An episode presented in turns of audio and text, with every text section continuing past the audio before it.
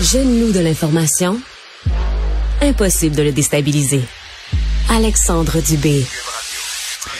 Les progrès de la médecine depuis les 15 dernières années permettent maintenant de sauver davantage de bébés prématurés. Ultimement, on leur assure aussi un avenir en bien meilleure santé. Il reste encore du travail à faire. Hein. Vous savez, chaque année au Québec, plus de 6000 enfants naissent avant terme, donc à moins de 37 semaines de grossesse. On va discuter de la question avec Marc Beltempo, néonatologiste au Centre universitaire de santé McGill et directeur adjoint du réseau néonatal canadien. Bonjour, docteur Beltempo. Bonjour, Monsieur Dubé. Alors, dites-nous un peu, j'ai mis la table brièvement, mais expliquez-nous un peu euh, les, les, les ultimement les progrès qu'on a fait là, dans les dans les 15 dernières années. Ben, je pense que la première chose qu'il faut se familiariser avec, comme vous l'avez bien mentionné, c'est que naître prématurément veut dire naître avant, de, avant 37 semaines, qui est une grossesse en guillemets considérée à terme ou normale. Chez les bébés qui naissent en bas de 37 semaines, il y a un gros éventail de, en guillemets, sévérité de prématurité. On peut imaginer qu'à 36 semaines, ça ressemble beaucoup à un bébé qui est à terme, mm-hmm. mais si on est, par exemple, à 26 semaines, les différences sont beaucoup, beaucoup plus importantes. Alors, nous, quand on parle de progrès ou d'avancée, en général, la plupart des réseaux qui surveillent les bébés, on parle en général de l'extrême prématurité, donc les bébés qui sont nés en bas de 28 semaines. Ouais. Puis ça, c'est une petite portion des prématurés. Fait qu'en général, quand on parle des bébés prématurés vont bien, c'est très, très vrai. L'ensemble des bébés de moins de 37 mhm. semaines vont très bien dans la société. Euh, en fait, une personne sur dix naît prématurément. Fait que si vous parlez à 10 personnes dans la rue, vous ben allez en avoir presque une sur dix qui va être née prématurément. Exactement. Quel est le seuil de viabilité euh, actuellement? Combien de semaines? C'est dur de donner un chiffre exact dans le sens où il y a plein de choses qui rendent l'information individuelle. Donc, en général, quand on est autour de 23 semaines, dans la majorité des pays développés, c'est ce qu'on réfère au seuil de la visibilité mhm. ou les limites. Ou est-ce que les chances de survie, si on offre le maximum de soins et de technologies, vont aussi autour de 50 mais encore une fois, là, il faut individualiser beaucoup de l'information parce qu'il y a une énorme différence entre naître, par exemple, dans un centre spécialisé comme l'hôpital de Montréal pour enfants, le, CHU Sainte-Justine, Sherbrooke, Québec, le Jewish ou Maisonneuve-Rosemont, versus accoucher de façon imprévue et non planifiée dans un centre en guillemets régional. Ça, c'est un gros facteur. Puis toutes les choses qu'on peut faire avant la grossesse pour essayer d'améliorer les tissus du bébé vont aussi individualiser l'information qu'on peut donner, puis vont individualiser les chances de cet enfant-là. Ouais. Est-ce qu'il y a des facteurs de risque qui, ultimement, augmentent les risques de prématurité? Oui.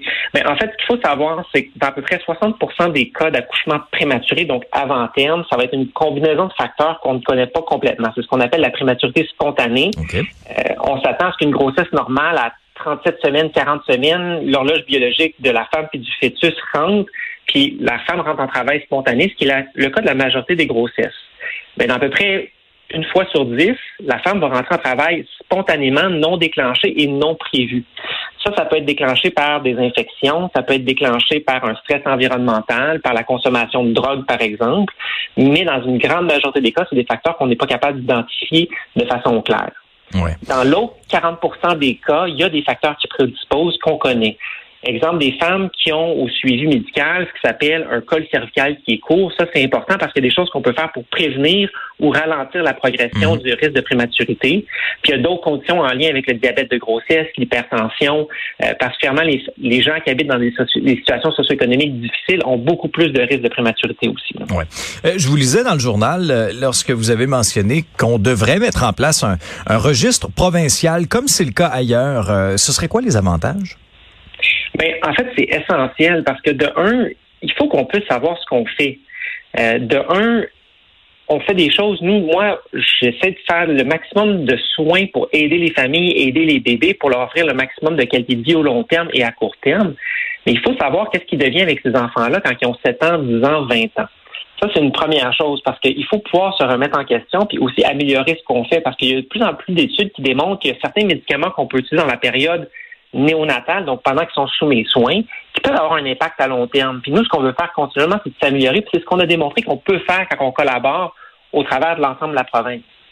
La deuxième chose qui est importante de savoir, c'est, vous parliez tantôt de Rouen-Noranda, des taux d'arsenic. Il faut savoir qu'il y a des changements de, risque de prématurité selon les profils ou les expositions environnementales. ça, ça nous prend un centre de surveillance ou de monitoring de ces choses-là.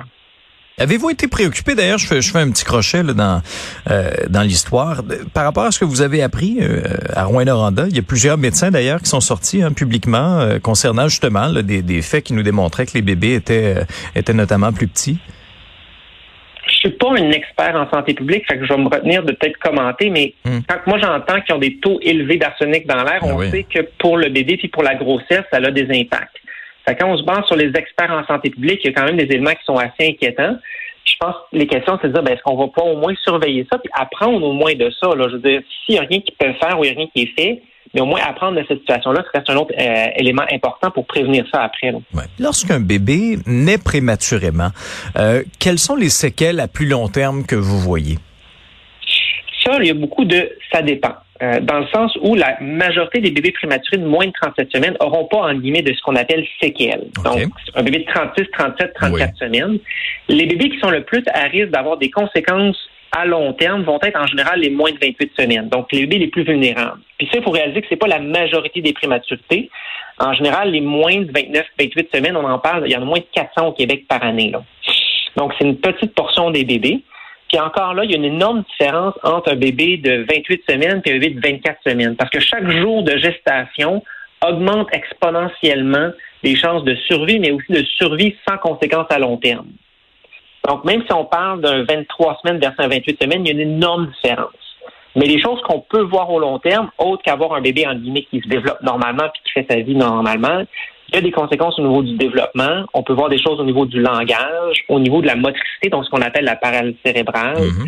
euh, au niveau de la capacité de rentrer en relation. Mais encore une fois, tout ça est un spectre de choses qu'on peut voir, comme on peut voir un enfant qui se développe normalement aussi. Ouais. Donc ça, encore une fois, faire attention à ce qu'on voit, mais c'est pour ça que ces enfants-là sont suivis dans des cliniques spécialisées de développement et de reconnaissance précoce de défis développementaux où est-ce qu'on peut faire des interventions pour améliorer leur long terme aussi. Est-ce qu'on a suffisamment de ressources d'ailleurs au Québec? Mais ça, c'est tout un autre enjeu. Puis ça, je pense que je ne parlerai pas au nom des parents, mais je pense qu'il y a plusieurs parents qui peuvent dire de notre expérience que pendant qu'ils sont à l'unité, on met beaucoup de choses en place pour aider cet enfant-là quand il est à l'hôpital. La famille a un suivi en service social. Il y a des équipes multidisciplinaires avec les allothérapeutes, les infirmières, les nutritionnistes, les pharmaciens, les médecins, les consultants. Tous ces gens-là, on investit énormément pour améliorer ce qui se passe dans l'unité. Puis après ça, quand on les renvoie à la maison, Là, la question, c'est quels services auxquels ils ont accès. Puis là, il y a beaucoup de ça dépend, ça dépend de la région. Puis ça, c'est tout un autre défi pour les familles aussi. Puis dans ce suivi-là au long terme, il y a beaucoup d'enjeux justement dans les ressources pour avoir accès aux services d'ergothérapie, de stimulation de langage précoce, qui sont tous des enjeux importants. Vous parlez des parents. Euh, Racontez-nous un peu le stress qui, euh, est sur euh, justement ce que vous observez chez les parents, sur leurs épaules. C'est quand même toute une épreuve. C'est toute une épreuve pour le pour le bébé, bien sûr, mais c'est toute une épreuve pour les parents également. Absolument. Puis ça, je pense que vous l'avez bien dit. Là, nous, on, ne gère pas juste un, patient ou un bébé. On, on, a besoin de faire affaire avec une famille au complet parce que c'est un événement important dans la vie de cette famille-là. Euh, pour la majorité des gens, surtout quand on parle de plus de l'extrême prématurité, donc les bébés de moins de 28 semaines, euh, c'est quelque chose qui tombe, qui chamboule leur vie au complet, parce qu'on passe par plusieurs deuils pour ces familles-là. Chaque famille va vivre ça de façon un peu différente, mais on passe de penser qu'on va avoir un accouchement par les voies naturelles, une grossesse en guillemets accouchement naturel, on va pouvoir prendre le bébé tout de suite après et lui toucher. Et ensuite de ça, que le bébé va rester dans la même chambre, puis de 24 à 72 ben heures plus tard, on part à la maison avec un gros bébé en guillemets. Mais imaginez que tout le contraire de ça se passe, c'est-à-dire, un, euh, la majorité des bébés prématurés vont accoucher par césarienne. Il y en a qui peuvent accoucher par les voies naturelles, mais en général, il faut qu'on prenne le bébé pour le mettre sur une petite tente pour pouvoir le stabiliser. Donc, la mère peut pas être en contact direct. On fait tous les efforts possibles pour garder un contact, donc garder le bébé dans le champ visuel de la mère, avoir le père proche de nous. Mhm. Mais c'est toutes des choses qui changent complètement de la vision de ce qu'on s'attend à avoir d'une grossesse en guillemets normale. ça, c'est des deuils à répétition que les parents font. Mais malheureusement ou peut-être heureusement de l'autre côté, il y a des victoires qu'on peut leur donner en cours de route. Parce qu'à chaque étape, il y a des petites victoires qu'on peut faire. Mais c'est complètement différent qu'avoir un bébé à terme. Ouais.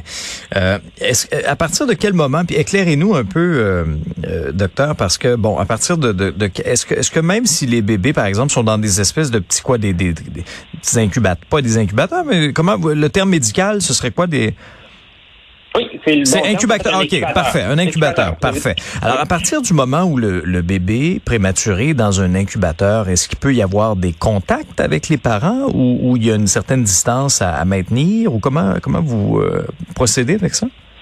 Une des choses qu'on a appris euh, dans, je dirais, les 5 à 10 dernières années, c'est qu'en fait, pendant des années, on a fait la mauvaise chose. C'est-à-dire, mmh. on disait aux parents de ne pas toucher au bébé, de faire attention aux infections grâce à l'implication des parents dans la recherche, grâce à plusieurs avancées dans la recherche, ce qu'on a réalisé, c'est qu'en fait, c'est le contraire. Plus le parent a de contact avec son bébé, mieux c'est. Pour plein de raisons. La première, un, même si on est prématuré, le contact parental, la voix des parents aide la stimulation du cerveau puis le développement du cerveau. Deux, quand le bébé est en contact direct avec le parent, la mère partage sa flore de bactéries qui sont en général bonnes pour la santé avec le bébé à la place d'être en contact avec les médecins, les infirmières, qui, eux, contaminent le bébé avec des mauvaises bactéries.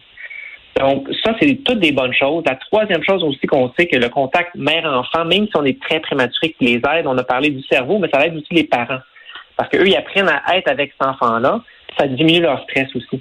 Fait que c'est tout En fait, nous, essayer de favoriser le contact parent-bébé, c'est la chose la plus importante qu'on essaie constamment de faire. Même quand les bébés sont, par exemple, sur des ventilateurs, on est capable de mettre le bébé sur la mer. Hmm. Ça, c'est quelque chose qu'on travaille fort depuis les cinq dernières années. C'est sûr qu'il faut mettre certaines nuances. Quand le bébé est très malade, ça peut être très difficile parce qu'il y a beaucoup de matériel médical sur lui. Fait qu'on on a des techniques de modification parce que les parents ne le soulèvent pas, mais quand même peuvent toucher.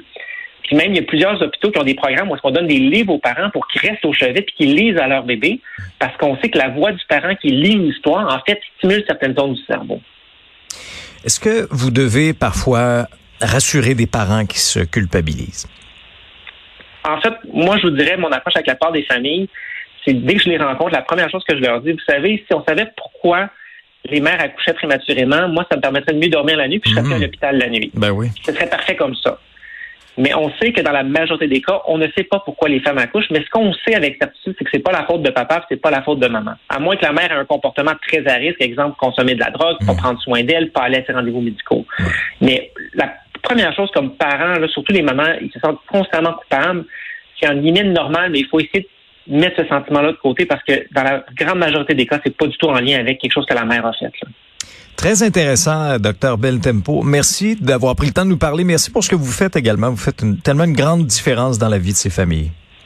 Merci beaucoup à vous. Merci de, prendre le temps de discuter de cet enjeu-là avec, vos euh, écouteurs. C'est la moindre des choses. Merci, docteur. Au revoir. Merci.